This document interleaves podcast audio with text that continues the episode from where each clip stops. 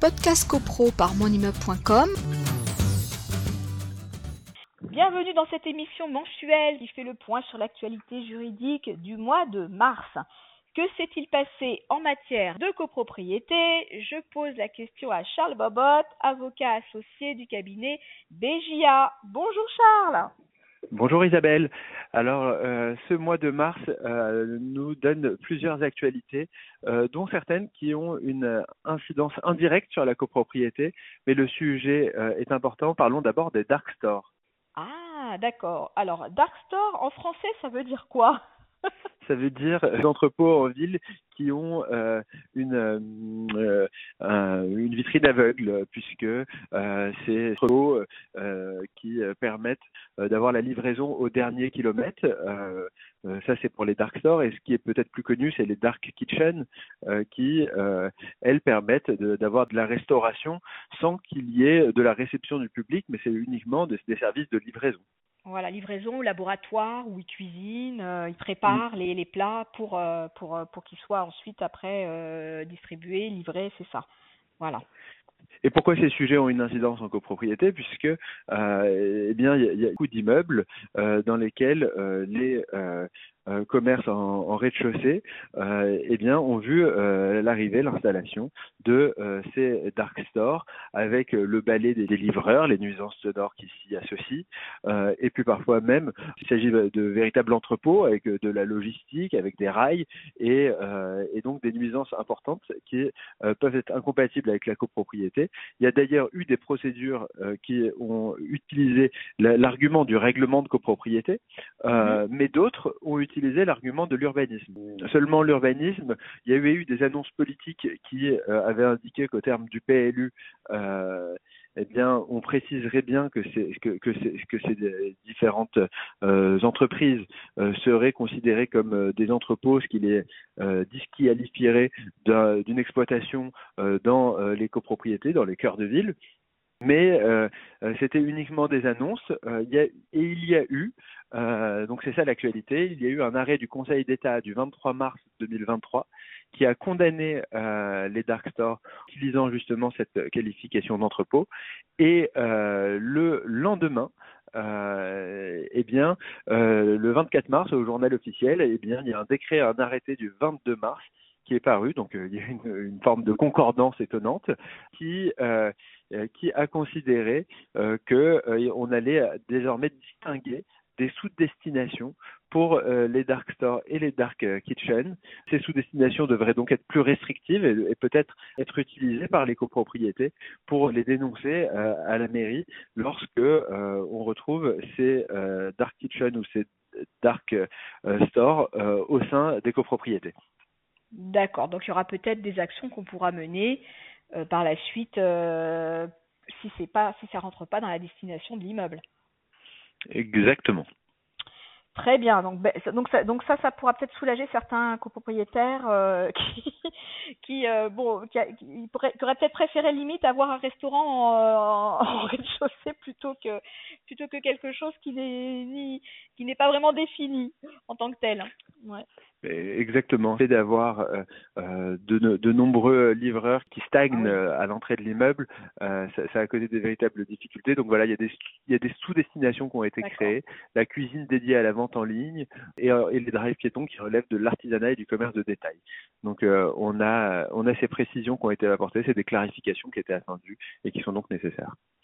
Très bien. Alors pour pour poursuivre, donc est-ce que est-ce que on, peut parler peut-être de, certains sujets qui ont fait l'objet d'une veille au, sein de votre cabinet. Euh, donc notamment, j'ai vu euh, euh, que, faire quand un copropriétaire a causé des dégâts sur les parties communes.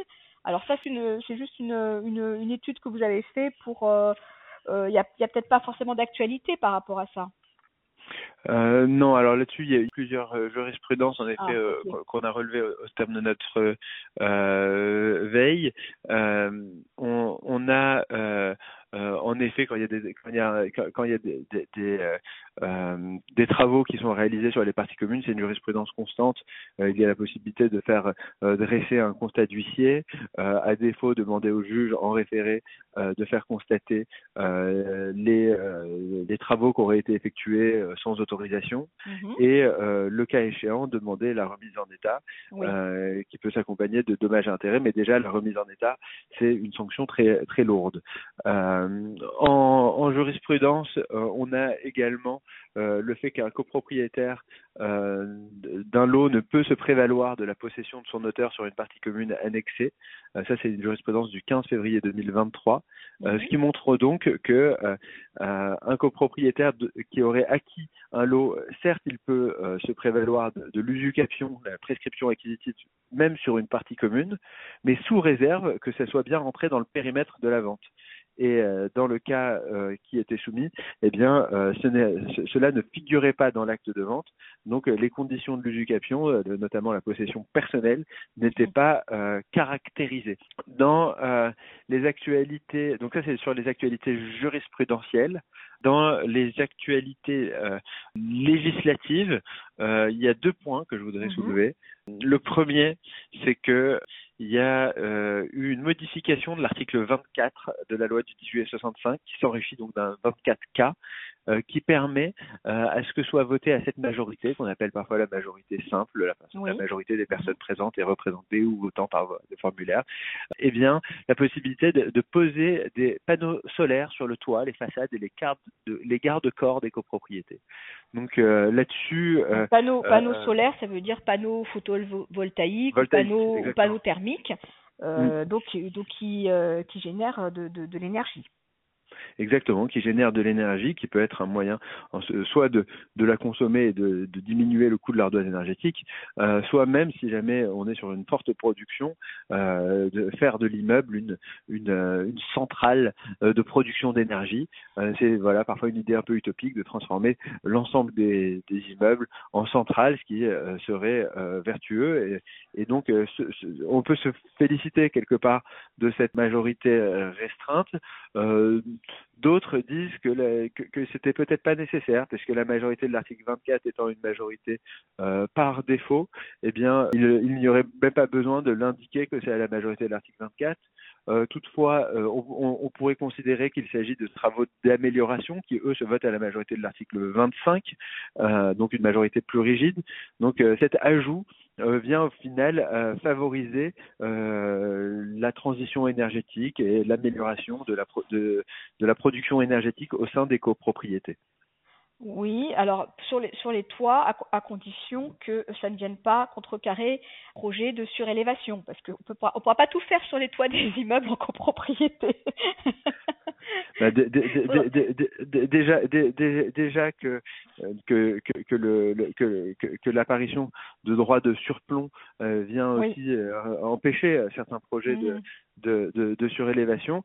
Alors voilà, c'est peut-être des modalités euh, peuvent apparaître complémentaires. C'est-à-dire que euh, si jamais l'immeuble euh, est, susceptible de permettre une surélévation qui elle aussi permettrait de diminuer l'ardoise énergétique, on, on, privilégiera la surélévation ou à défaut on ira euh, vers la pose de panneaux photovoltaïques ou bien on pourra tout à fait déposer les panneaux photovoltaïques et les reposer sur la strate surélevée. C'est aussi une possibilité. Exactement. Donc il faudra trancher et, et peut-être que euh, peut-être que la loi s'affinera aussi hein, euh, au vu de bah, de la pratique hein, et, des différents retours d'expérience qu'on aura euh, rencontrés dans les immeubles. Mm, exactement. Alors, plus cocasse, on a une proposition de loi qui, afin de gérer la situation des impayés, a, a, donné, a eu une idée assez radicale peut-être, euh, pour certains, faire perdre le droit de vote aux copropriétaires euh, qui euh, seraient en situation euh, d'impayé. Donc le texte en lui-même, c'est une, une, proposition de loi qui, qui, qui, qui, qui propose que tout copropriétaire qui, à la date de la convocation de l'Assemblée générale, n'a pas payé deux appels de charges trimestriels consécutifs ou plus, mmh. ne peut prendre part au vote des délibérations de la dite Assemblée générale. Euh, donc l'idée, c'est d'inciter les copropriétaires au paiement des charges pour avoir droit au chapitre et favoriser la conservation et l'entretien de l'immeuble. Et l'idée sous-jacente, ce serait que les, le choix des mauvais euh, payeurs risque d'être également des mauvais choix. Donc autant leur, leur, leur priver. Il y a forcément euh, des personnes qui sont contre, euh, bah, d'une part parce qu'ils considèrent que priver euh, les copropriétaires en difficulté du droit de vote et leur empêcher de peser sur les débats, ce serait discriminant. Et d'autres qui, plutôt sur un point de vue technique, considèrent qu'il y aurait des risques de contestation d'assemblée générale en cas de régularisation du copropriétaire de ses charges, ou s'il y avait une erreur sur son appel de fonds et que le copropriétaire venait à faire rectifier par le syndic, eh bien, il aurait perdu le son droit de vote sur une assemblée générale et ça pourrait déboucher sur des contestations euh, d'assemblée générale. Euh, donc voilà, il y, a, différents arguments qui pèsent sur le débat. Euh, cette idée est inspirée de droit comparé puisque d'autres pays la pratiquent. À voir quel sort sera réservé en France au terme de ce débat. Et là, on en est où alors dans cette donc là pour l'instant, il n'y a, pas eu de dans le parcours euh, du, on en est au tout début. Consultation, on, on en est pas de vous tenir informé. D'accord. Bon, mais c'est quand même euh, c'est quand même intéressant parce que c'est c'est euh, bon on, essaie de trouver euh, là vraiment des des solutions extrêmes hein, pour euh, pour vraiment obliger les obliger les mauvais payeurs à régler leurs dettes. Moi je savais pas que ça existait dans d'autres pays donc je pensais que c'était vraiment une une innovation totale et je trouvais ça un, un, peu des un, peu déplacé et et moi je moi je, je comprends tout à fait les effets pervers de ce type de proposition. d'un côté, on peut les comprendre, de l'autre, quand on voit que la spirale des difficultés que provoquent euh, le, le, le, les impayés, euh, voilà, franchement, il y a, y, a, y, a, y a, des vraies discussions. Euh, et, et, et, ces discussions, elles existent également en matière euh, d'impayés euh, de euh, loyer, avec la fameuse proposition de loi Casbarian. D'accord. Alors justement, on, on pourrait peut-être en toucher un mot. Euh, ben voilà, le pont était parfait. La transition euh, est toute faite. dans cette discussion, euh, qui, ben voilà, c'est une proposition de loi qui est passée d'abord à l'Assemblée nationale. Ensuite, il y a eu une deuxième lecture du Sénat qui a proposé un certain nombre d'amendements. je rappelle hein, que cette proposition de loi, elle vise à faciliter les expulsions dans les situations de squat, mais également d'impayés. Elle vise à rééquilibrer les amendes et euh, les peines à l'encontre euh, des squatteurs, lesquelles étaient inférieures à celles euh, des propriétaires qui venaient à violer le droit de propriété de la personne squattée. L'idée, c'était également de rajouter une forme de délit de rajouter un, délit pour la personne qui euh, se maintiendrait alors même qu'elle aurait obtenu une décision euh, de, de, justice, donc pour maintien illicite dans les lieux. Occupation illicite des lieux et en cas d'occupation illicite des lieux. La proposition de loi avait prévu une euh, peine de prison. Le Sénat a, lui, euh, rectifié en indiquant que ce serait uniquement une amende. Le gouvernement, euh, par l'intermédiaire du, euh, ministre du Logement, Olivier Klein, a considéré que le texte était aujourd'hui équilibré.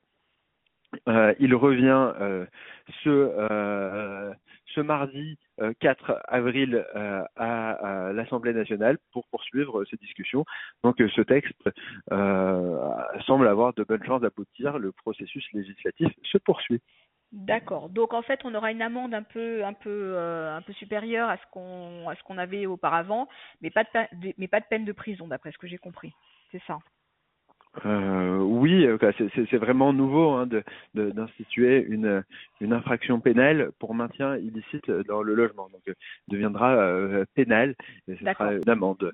Donc, donc en complément des procédures civiles, on pourrait tout à fait imaginer des procédures pénales. Donc, ce qui fait l'opposition d'un certain nombre d'associations qui plaident pour le droit au logement, oui. en indiquant qu'on vient pénaliser la situation des personnes les plus démunies d'un côté, mais de l'autre, les chambres de propriétaires et les, syndicats professionnels rappellent les lourdeurs qu'on a en France concernant le, les, les, droits des propriétaires qui perdent presque l'envie de mettre en location, tant ces risques d'impayés et les procédures trop longues par rapport à l'ensemble des pays, par rapport à de nombreux pays, eh bien, dissuadent les, les, les propriétaires. D'ailleurs, sur les propriétaires, on a entendu beaucoup de discussions lors euh, de euh, euh, la dernière réunion qui a réuni la FNAIM et Alors oui, parce qu'on a pu assister là ces derniers jours au, au, forum du CESE euh, avec une grande première, hein, une, un forum qui, euh, qui a réuni, réuni, en débat, mais pas que en débat aussi, euh, par ses adhérents, à la fois les, les, deux syndicats professionnels de l'immobilier, FNAIM et, et UNIS. donc j'y ai assisté et je crois que je crois que vous aussi, Charles, hein, n'est-ce mhm. pas? Et euh, donc, qu'est-ce qu'on qu'est-ce qu'on peut retenir de cette journée euh, qui était qui était quand même une journée euh, à, à, marquer d'une pierre blanche? Oui, notamment, bah voilà, c'était au CESE, les grands défis de l'immobilier. c'est d'abord l'initiative qui est très originale. C'est les présidents Olivier Principal et Olivier Safar, respectivement présidents de l'UNIS Grand Paris et de l'AFNAIM Grand Paris, qui ont prôné un rapprochement via une double affiliation puisque chacun a demandé sa candidature euh, au, euh, à l'autre syndicat. Donc euh, l'un à l'UNIS, l'autre à la FNAIM. Donc c'est les présidents qui montrent l'exemple et qui sont chacun donc adhérents des deux des deux syndicats et, et ça devrait se suivre aussi par les faits pour pour les membres de ces deux syndicats. Exactement. Donc cette double affiliation serait une étape préliminaire à la fusion de ces deux syndicats. En tout cas, c'est euh, l'idée qui a été euh, lancée et reprise hein, par euh, les syndicats nationaux, puisque Daniel Dubrac et Loïc Tantin, respectivement présidents de l'UNIS et de l'AFNAIM, ont été également présents et ont soutenu cette initiative. D'accord. Donc on a eu on a eu une journée où on a on a parlé de nombreux sujets hein, de de la rénovation énergétique en, copropriété, parler du, statut du bailleur aussi. Euh, alors moi j'ai pas pu assister à la, à la conclusion des, des, des, présidents de, des syndicats nationaux, euh, mais je pense que bon voilà, il y aura, il y aura certainement une suite à donner et, euh, et, et on devra bien sûr être euh, ben nous, pour nous, euh, suivre toute cette actualité des, des professionnels euh, mm. qui, qui parfois nous montrent le chemin. Et bah, en quelques mots, en quelques mots, donc il y a eu la première table ronde en effet sur la transition énergétique si elle était une chance pour les copropriétés avec des intervenants de premier choix comme François Emmanuel Borel, Lionel Co, Stéphane Glucksmann, Jessica Jacobi Coali et Jeanne Bréard, euh, qui ont euh, voilà indiqué que euh, il fallait voir dans chacune des contraintes une opportunité, que ce, cette rénovation énergétique donnait encore plus de sens au métier de gestionnaire acteur de la rénovation énergétique, mais de l'autre indiquer que cette multiplication de textes pouvait s'apparenter à des maladies réglementaires, que c'était difficile de d'avoir euh, ce calendrier euh, qui était celui de la commande publique, qui n'était pas forcément compatible avec le temps euh, de la copropriété. certains ont même demandé à suspendre ce calendrier dans l'attente d'une étude d'impact plus sérieuse. Et oui, notamment mm. pour le, le, les, les, diagnostics de performance énergétique. Hein. Je pense que c'était surtout ça qui bloquait et, et, et, et, qui posait des difficultés à tout point de vue aux propriétaires immobiliers notamment oui, les copropriétaires bailleurs qui euh, se voient frapper de l'indécence énergétique selon un mhm. calendrier qui est assez serré, euh, d'autant que, et ça a été rappelé, euh, que, le copropriétaire, que, que, que, les, que, les, que les propriétaires bailleurs eh bien, ont, ont, vécu une vraie baisse de la rentabilité locative puisque ces derniers sont les seuls à supporter l'inflation. Et là-dessus, la dernière étude de l'Observatoire Clameur est particulièrement éclairante. Mhm. Et euh, dernier point pour euh, pour venir immédiatement à la conclusion. Donc euh, les, Daniel Dubrac et Loïc Tantin ont rappelé qu'ils avaient de nombreux sujets communs, donc notamment celui de la rénovation énergétique et la revoyure des honoraires du syndic, qui en sont de parfaits exemples. Donc ceux qui disent que le rapprochement de l'AFNAIM et de l'UNIS ne serait qu'un serpent de mer ont peut-être raison, mais en tout cas ce serpent chemine très sérieusement.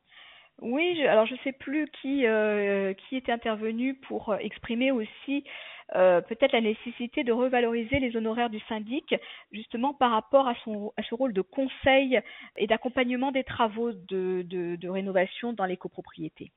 Euh, et notamment euh, le fait de, bah, d'organiser un certain nombre de réunions en amont euh, avec les conseils syndicaux, avec les professionnels des bâtiments, avec aussi les, les toute la partie ingénierie financière, puisqu'il faut aller chercher les aides et les subventions. Et ça, ça fait partie aussi parfois du rôle, de, c'est parfois inclus dans la mission du syndic. Mmh. Voilà, donc, euh, donc quelques revendications aussi du côté des professionnels.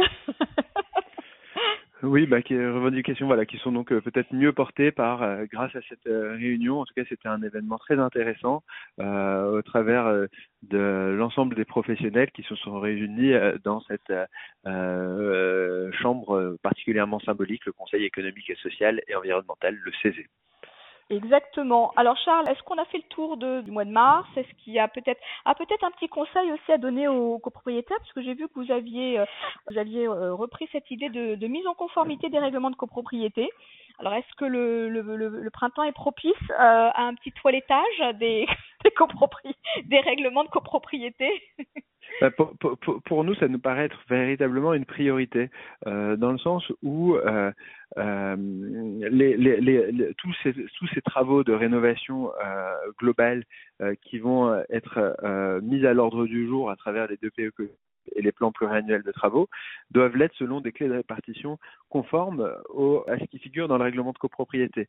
Or, à travers tous les premiers audits qu'on a pu euh, euh, réaliser, on constate qu'il y a de nombreuses grilles de charges qui sont euh, appliquées par les syndics, mais qu'on ne retrouve pas dans le règlement de copropriété.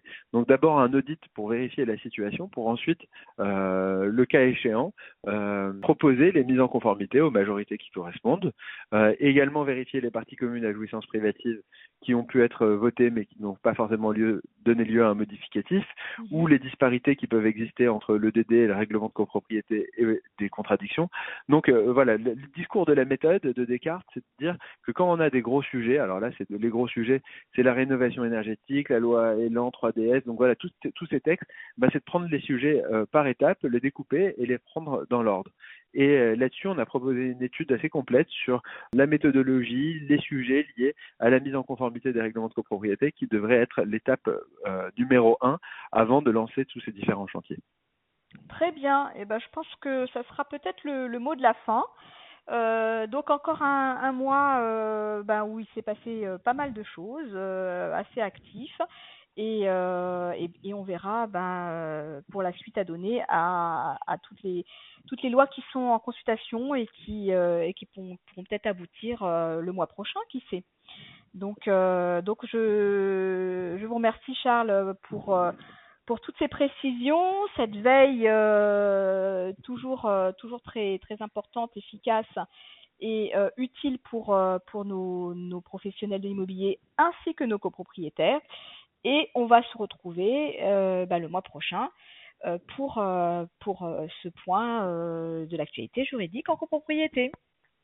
Merci Isabelle, c'est toujours un plaisir de se retrouver dans les salons et lors de cette émission mensuelle. Exactement. À très bientôt Charles Bobot. Au revoir. Au revoir. Merci pour tout. À bientôt. À bientôt.